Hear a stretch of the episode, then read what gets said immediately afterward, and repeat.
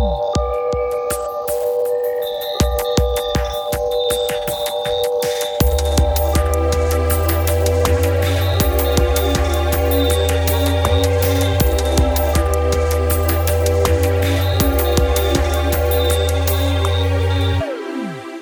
Bonjour et bienvenue sur les podcasts de Ciel et Espace. C'est sans doute avec euh, les éclipses totales de soleil euh, l'un des plus beaux spectacles qu'il soit donné d'observer euh, en astronomie. Ce sont les grandes comètes. Alors je veux dire les grandes comètes de l'histoire et surtout les grandes comètes que l'on a vues soi-même. Nicolas Biver, bonjour. Bonjour. Vous êtes astrophysicien au Lésia, à l'Observatoire de Meudon, et vous êtes, je dirais, spécialiste et amoureux des comètes, sans doute depuis de nombreuses années. Est-ce qu'il y a pour vous une comète, c'est-à-dire qui restera dans votre esprit comme, euh, je, dirais presque, l'amoureux d'un tableau qui regarde euh, ce qu'a fait un peintre et se dit Ah, ça c'est inégalable. Bah, pour avoir eu la chance d'observer beaucoup de comètes, euh, c'est vrai que la, je crois que la comète Yakutake, bien que son apparition était brève, ou moins la période pendant laquelle elle était spectaculaire a été assez courte, là, autour du 23-27 mars 1996. Euh, c'est celle qui m'a le plus marqué. Euh, je me rappelle, après avoir fait 50 euh, km pour s'éloigner de la région parisienne, ouvrir la porte de la voiture et découvrir une comète qui fait pratiquement un quart du ciel comme ça au-dessus de la tête. ça m'a tout de suite rappelé un petit peu des légendes ou des, figures qu'on voit dans des anciennes revues du, du 19e siècle. et c'était l'image de la comète comme on l'a rêvé et comme on en voyait rarement. À, quoi ça ressemble pour celui qui n'en a jamais vu? Parce que dire c'est quand même quelque chose entre guillemets assez rare. Quoi. C'est les éclipses, on peut aller les voir euh, au moins une fois par an quelque part dans le monde, mais une comète, à quoi ça ressemble? Alors, moi je dirais.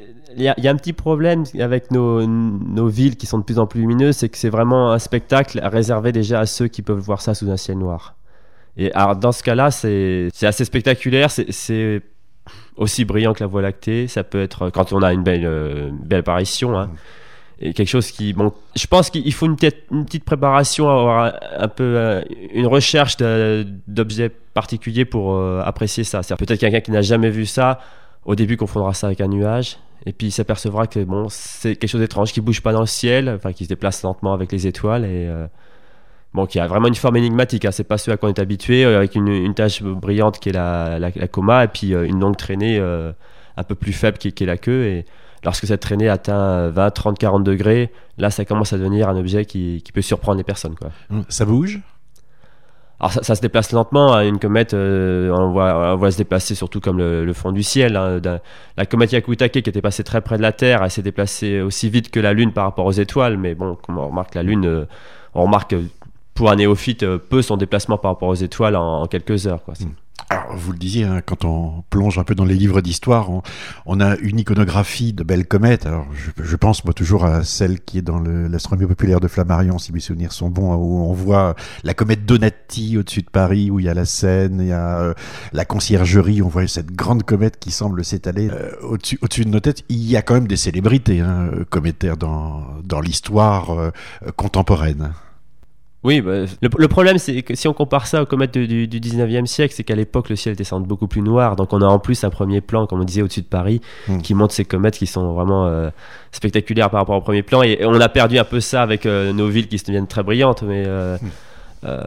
ceci dit, il y, a encore régulièrement des spectacles extraordinaires. Je pense même à la comète McNaught, là, il y a tout juste deux ans qui a été spectaculaire pour ceux qui étaient au bon endroit. C'était malheureusement dans l'hémisphère sud, mais je me rappelle avoir vu des, témoignages des gens en Australie qui croyaient qu'il y avait un incendie, un feu de forêt au loin, et en fait c'était la comète qui était euh, au ras des, arbres.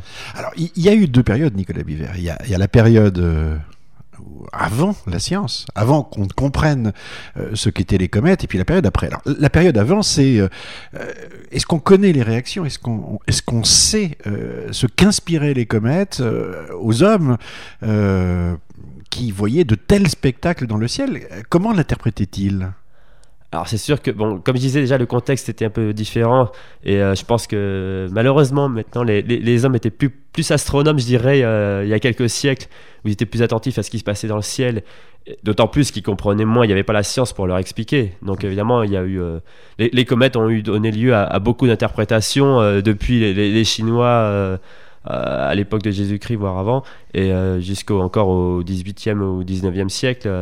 et on se rappelle dans le passé souvent les, comètes qui étaient présages de, de mauvaises choses, souvent, et qui ont été. Mauvaises nouvelles. Mauvaises nouvelles, voilà, qui, qui ont été quelquefois en fait, des, éléments de, de, référence temporelle pour des, des, des catastrophes, des, guerres, etc.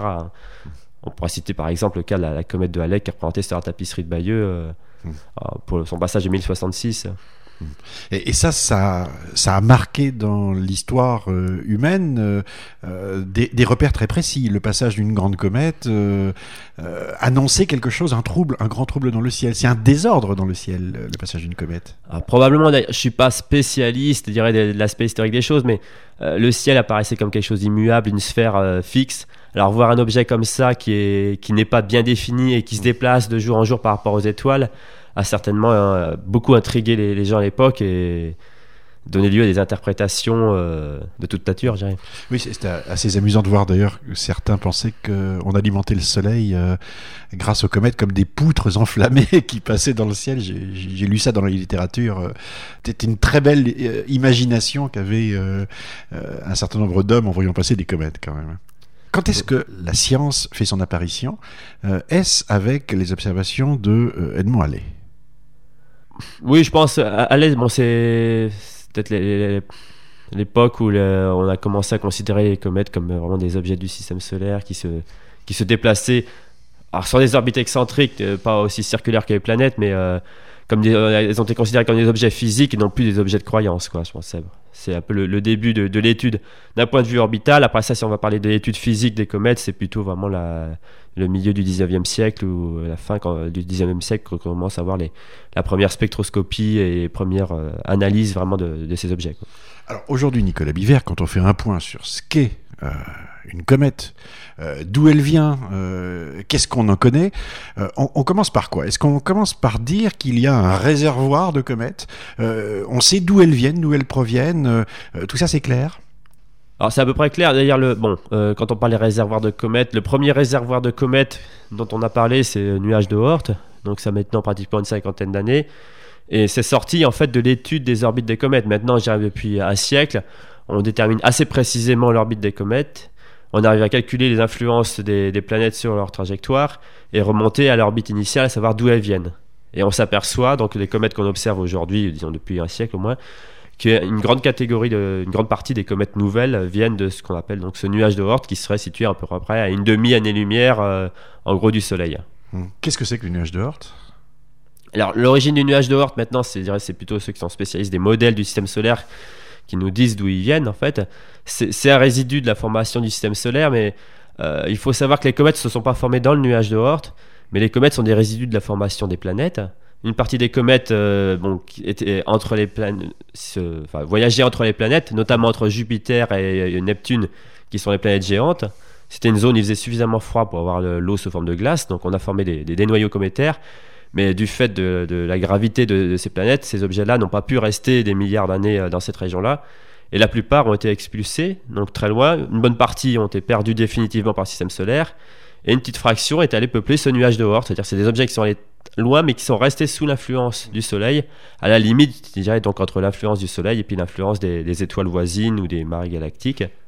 Et donc ça forme ce nuage de Oort. Quand vous dites une petite fraction, euh, euh, c'est certes, mais quand on regarde la quantité, euh, on, peut lire dans la littérature scientifique qu'on parle de milliards de comètes. Oui, alors c'est une petite fraction au sens astronomique du terme. C'est un petit peu de quelque chose qui, qui, fait beaucoup encore. Donc on parle jusqu'à 1000 milliards de comètes pour peupler le nuage de Oort, mais ça représente à peine ou même moins de la masse de la Terre. Si on les mettait tout ensemble. Si on les mettait tout ensemble, oui. Hmm. Alors, quel est le mécanisme qui fait qu'un jour apparaît, entre guillemets, dans le ciel, une comète? Comment euh, se passe l'événement qui euh, va la transférer du nuage de euh, à la banlieue solaire?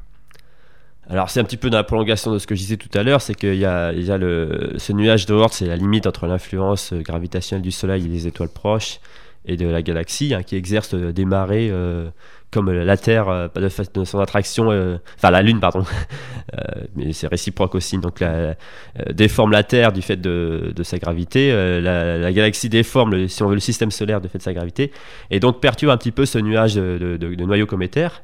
Et de temps en temps, donc, euh, certaines comètes sont, certaines sont sans doute perdues définitivement pour le système solaire et d'autres sont précipitées vers l'intérieur du système solaire. Et on en voit apparaître euh, de temps en temps une, euh, comme on en verra par exemple une en février prochain qui a mis 2 millions d'années pour nous arriver depuis le nuage de Oort. Donc il y a un événement déclencheur quand même. Oui, oui. Il y a. Bah, ça, se fait en permanence, hein, mais on a, on a un flux de comètes, je dirais, un peu continu, mais Bon, c'est quand on dit un flux de comètes, c'est quelques-unes par an. Mais bon, à l'échelle de milliards d'années, ça fait quand même beaucoup. Hein, ça... Pourtant, on parle toujours des mêmes. C'est-à-dire, on voit revenir régulièrement la comète 2, allez, on voit revenir. Euh, euh, donc, ça veut dire que sur le plan orbitographique, il y a un événement initial qui déclenche euh, l'arrivée d'une comète, et puis ensuite, cette comète peut devenir périodique. Exactement. Alors, euh, bon, là, j'ai parlé que d'un seul réservoir de comètes. On reparlera peut-être après ça de la ceinture de Kuiper, qui est l'autre réservoir de comètes au-delà de Neptune. Et euh, c'est un peu le même problème. Hein. Donc, on a un réservoir de comètes qui, en principe, est euh, sous faible influence gravitationnelle, puisqu'il est en dehors des zones très perturbées. Et de temps en temps, bon, la Neptune, par exemple, va perturber une comète qui va nous la, ramener, si on veut, près du Soleil, hmm. sur une orbite qui sera au début relativement longue, qui mettra 20-30 ans pour voyager entre Neptune et Jupiter. Puis, elle va passer près de Jupiter qui va la précipiter plus près du Soleil. on la verra apparaître comme une comète euh, euh, périodique. Donc la période va être raccourcie. Donc euh, d'une période d'une trentaine d'années, on va passer à une période de, mettons, de 5 à 6 ans. C'est le cas par exemple d'une comète comme la comète Ville de 2 qui était survolée par une sonde spatiale. Ça s'est passé en 1974, donc c'est tout récent.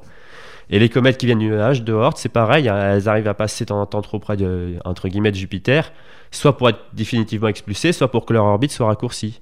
Et donc une comète comme ça qui euh, est arrivée euh, sur une période, disons, de 2-3 millions d'années, va avoir son orbite raccourcie pour, euh, à une période de peut-être 10 000 ans, et une deuxième fois une période de peut-être une centaine d'années.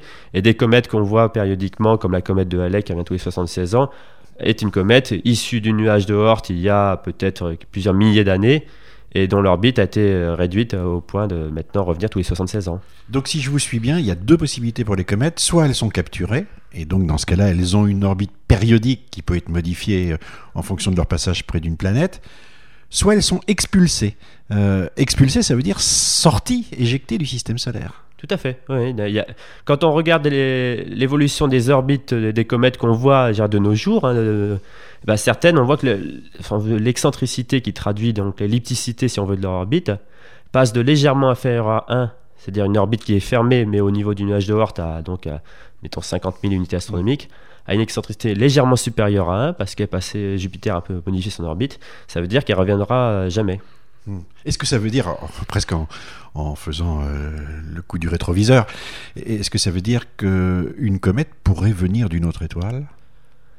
Alors oui, euh, bah, statistiquement, euh, on n'en attend pas beaucoup, mais euh, en, imaginant qu'on a des systèmes solaires similaires aux nôtres autour d'étoiles pas trop lointaines, il y a certainement là-bas des comètes qui sont aussi expulsées qui voyagent entre les étoiles et qui un jour passeront près du Soleil. Mais le problème, c'est que pour qu'une comète passe à, dirais, à moins de une ou deux unités astronomiques du Soleil pour devenir brillante, euh, la probabilité est assez faible. Je crois qu'une fois il y a eu un calcul de fait, mais c'est moins d'une par siècle. Mmh. Ah oui. Et on arriverait à la détecter, on, connaîtrait la différence entre quelque chose qui vient de notre propre système ou, qui vient d'ailleurs? Alors oui, de, point de vue, du point de vue orbital. Maintenant, euh, on, fait suffisamment de mesures, et d'ailleurs, les amateurs contribuent beaucoup aux mesures de position des, comètes pour déterminer précisément leur trajectoire. Donc on verrait que cette comète a une excentricité donc supérieure à 1 avant qu'elle soit perturbée par les planètes. Donc elle venait au-delà du nuage de Oort. Et d'un autre côté, euh, ce qui nous intéresse en tant que scientifique aussi, c'est au niveau composition. On peut s'attendre à ce que la composition de ces comètes soit euh, significativement différente de toutes celles qu'on observe jusqu'à présent. Alors, puisque vous parlez de composition euh, des comètes, on, va rentrer dans le, dans le corps du sujet, si je puis dire. On a souvent décrit le, la comète comme une boule de neige sale. Est-ce que c'est toujours une bonne image?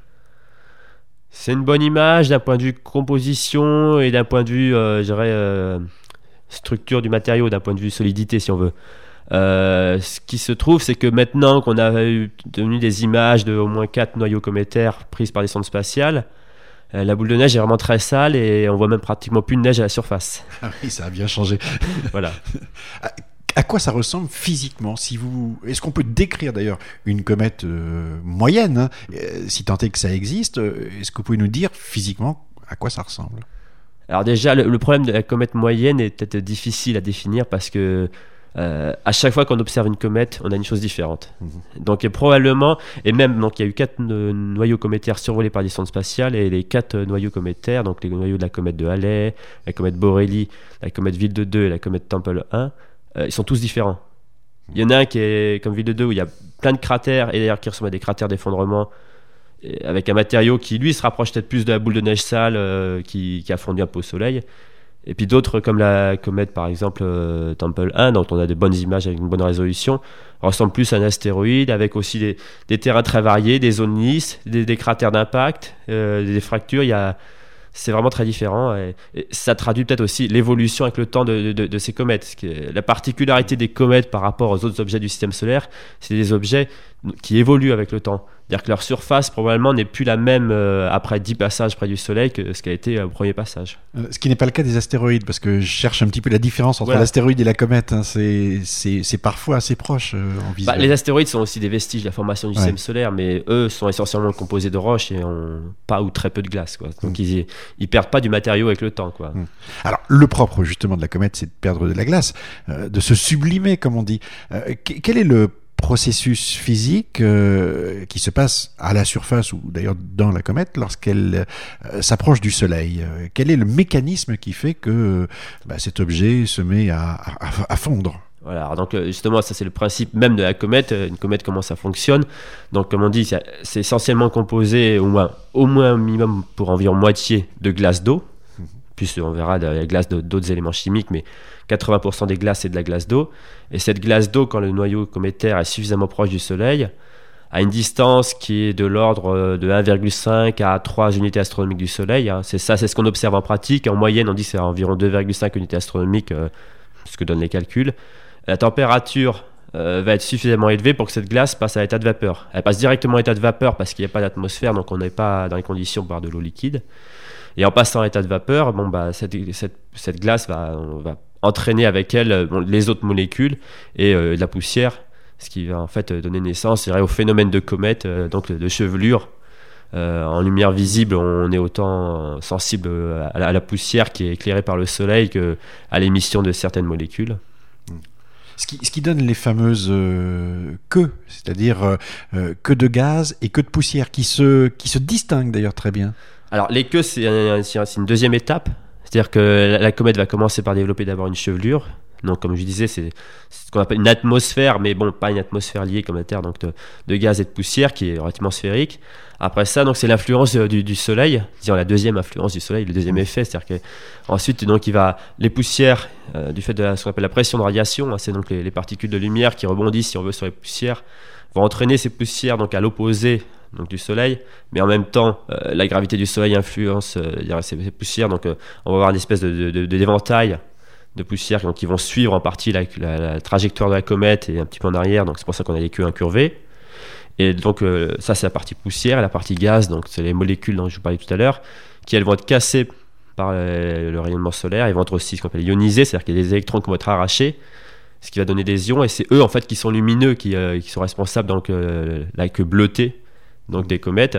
Donc le bleu étant essentiellement lié à l'ion CO+, donc c'est les molécules de CO auxquelles on est arraché un électron, qui elles subissent l'influence du vent solaire cette fois-ci. Hein. C'est plus le rayonnement, c'est le vent, donc c'est les particules de protons et enfin, noyaux d'hydrogène si on veut, et d'électrons qui, s'échappent du Soleil, qui entraînent donc euh, ces, ces, ions euh, en direction aussi opposée au Soleil. Hein. Et la longueur de la queue va dépendre de euh, la quantité d'émissions de gaz et de poussière? Oui, bon, c'est pas vraiment la longueur. Théoriquement, la longueur, elle, est, infinie parce que ces, particules sont entraînées, euh, ces ions sont entraînés par le vent solaire euh, jusqu'au fin fond, du, du, système solaire. Mais c'est sûr que c'est la densité, dirais, d'ions qui va rendre euh, la luminosité plus importante. Donc, plus une comète émettra de, CO, enfin d'eau et en général de, CO, plus sa queue sera, lumineuse et on la verra sur une grande longueur. et il faut aussi donc que la comète soit suffisamment près du Soleil. Pour qu'il y ait suffisamment de rayonnement solaire pour euh, créer donc ces, ces, ions CO+. C'est pour ça que ces queues de plasma, on les verra pas pour une comète euh, qui a plus de 2 ou 3 unités astronomiques du Soleil. On les verra uniquement quand la comète euh, se rapproche à une distance comparable à la distance à Terre au Soleil. Quand ça chauffe vraiment, quoi. Quand ça chauffe et quand ça, c'est le rayonnement ultraviolet, hein, c'est celui qui nous fait bronzer aussi, qui, qui lui va casser les, les molécules.